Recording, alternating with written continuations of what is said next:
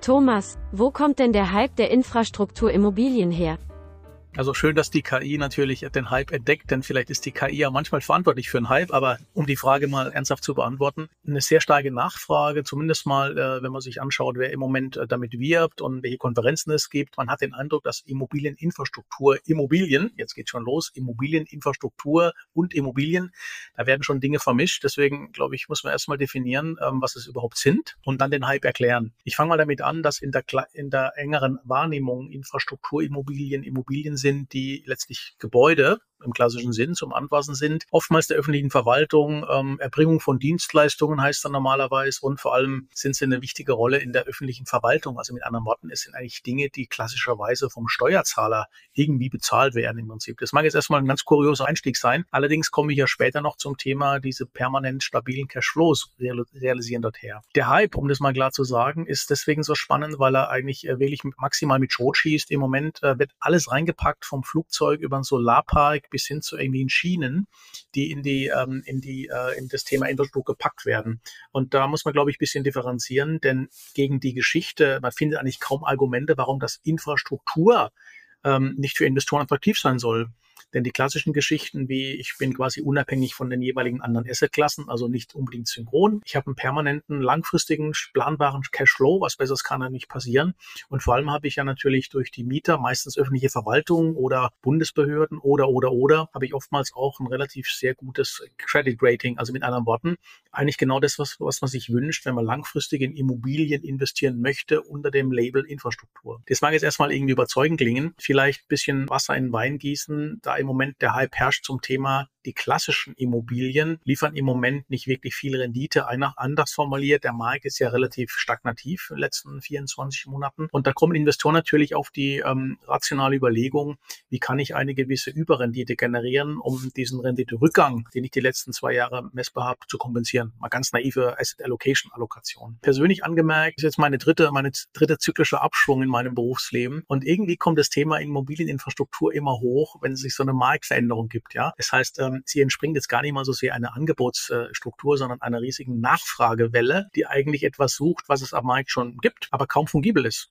Und da sind wir natürlich bei dem Thema, ähm, ähm, fungibel heißt dann, ich bin natürlich in so einem Investment auch manchmal ein, zwei, drei Dekaden da drin gefangen. Jetzt muss man natürlich aufpassen, was ich sage, denn zwischen einem Schienennetz einer Bahn und einer Schule in Hessen ist natürlich ein riesenweiter Unterschied. Aber sie verbinden eigentlich eine planbare Asset Allocation und eine planbare Geschichte. Und deswegen, glaube ich, sind die Immobilien, die tragen schon zu einer gewissen extremen Stabilität bei. Und Stabilität ist immer das Zauberwort in Phasen von einer extremen Marktverwerfung, wie wir es ja im Moment natürlich auch haben. Ganz, ganz klar, ja diesbezüglich. Man muss vielleicht diese, diese Punkte nochmal dahingehend auf den Punkt bringen, diese Merkmale, die gerne an den Tag gelegt werden. Und ähm, natürlich hat Energie in den letzten zwei, drei Jahren natürlich für einen Riesenschub gesorgt und Investoren, die ja nun auch sehr rational, ökonomisch orientiert unterwegs sind, haben natürlich den Braten gerochen und sagen, ich kann mir durch energetische Geschichten, durch Gebäude, durch alle möglichen Sachen, kann ich mir eine langfristige, stabile Rendite sichern, darstellen. Ich habe eine geringe Konjunkturabhängigkeit, denn die Dinger braucht man in guten wie in schlechten Zeiten, wie es schon heißt. Schule versus jetzt vielleicht Solar auf dem Dach. Sie sind oftmals auch mittlerweile ein nachhaltiges Investment geworden, ähm, gerade jetzt über energetische Geschichten. Und da kommen natürlich viele jetzt, wenn ich bisschen böse sein darf, aus dem grauen Kapitalmarkt und verkaufen alles, was mit Sonne und Wind zu tun hat. Ähm, vielleicht gar nicht mal so negativ, wie es klingt, mit einer entsprechenden Überrendite. Aber Überrenditen haben natürlich auch ein hohes Risiko normalerweise. Und deswegen, der Markt erpendelt sich langsam ein. Und das, was im Moment seit zwei, drei Jahren eigentlich unter dem Thema gepackt wird, bedarf für mich immer noch einer sehr starken ähm, Definition. Was ist es denn jetzt wirklich da drin? Und vor allem, ist es für klassische Investoren wirklich von Interesse ja, und vor allem interessant äh, im Rahmen der Risikoadjustierung diesbezüglich. Also das heißt, die Vorteile sind nicht von der Hand zu weisen. Ich habe eine Stabilität und Sicherheit, damit werben die auch alle. Vor allem, wenn es eine öffentliche Nutzung ist, ähm, dann trägt der Steuerzahler Schrägstrich über die entsprechenden Behörden, Organisationen natürlich den Cashflow. Was Besseres kann einem nicht passieren. Der Klassiker ist immer, ich baue ein Bürogebäude und vermiete das für 20 Jahre an die Agentur für Arbeit. Mag jetzt erstmal ein bisschen kurios klingen, denn ähm, Agentur für Arbeit ist in der Definition jetzt nicht wirklich Infrastrukturimmobilie, sondern öffentliche Verwaltung. Und genau da haben wir diesen Überlappungsprozess. Also man merkt, glaube ich, schon durch diese ganzen Geschichten, ähm, es, es, es ist von der, von der Definition, von der DNA auf ein Langfristinvestment ausgeprägt und vor allem auf eine stabile, ähm, langfristige Rendite, wie gesagt, die eine äh, geringe Korrelation mit anderen Assetklassen hat.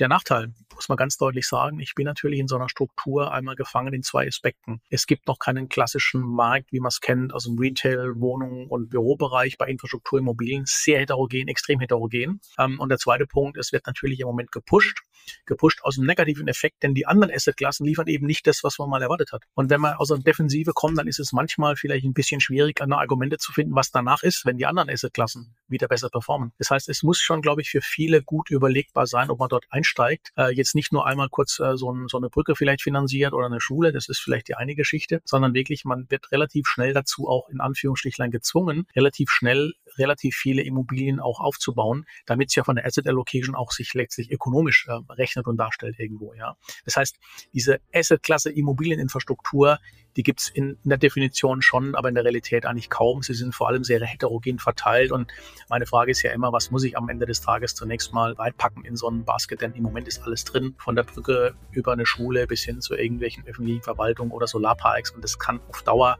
glaube ich, nicht gut gehen, wenn ich mit Schrot schieße und mir nur das auspick, was im Moment passiert. Denn innerhalb der Assetklasse Infrastruktur korrelieren die äh, Objekte und Strukturen natürlich schon ganz gewaltig. Danke Thomas. Da sagt mir doch mal einer, dass die Immobilienwirtschaft sich nur mit vier Wänden beschäftigt. Ich verstehe nur noch Infrastrukturbahnhof. Übrigens, dieser Podcast wird von Wolfgang Patz produziert und in Zusammenarbeit mit Scale.immo vermarktet. Der Nummer 1 Performance Marketing Agentur für die Immobilienwirtschaft.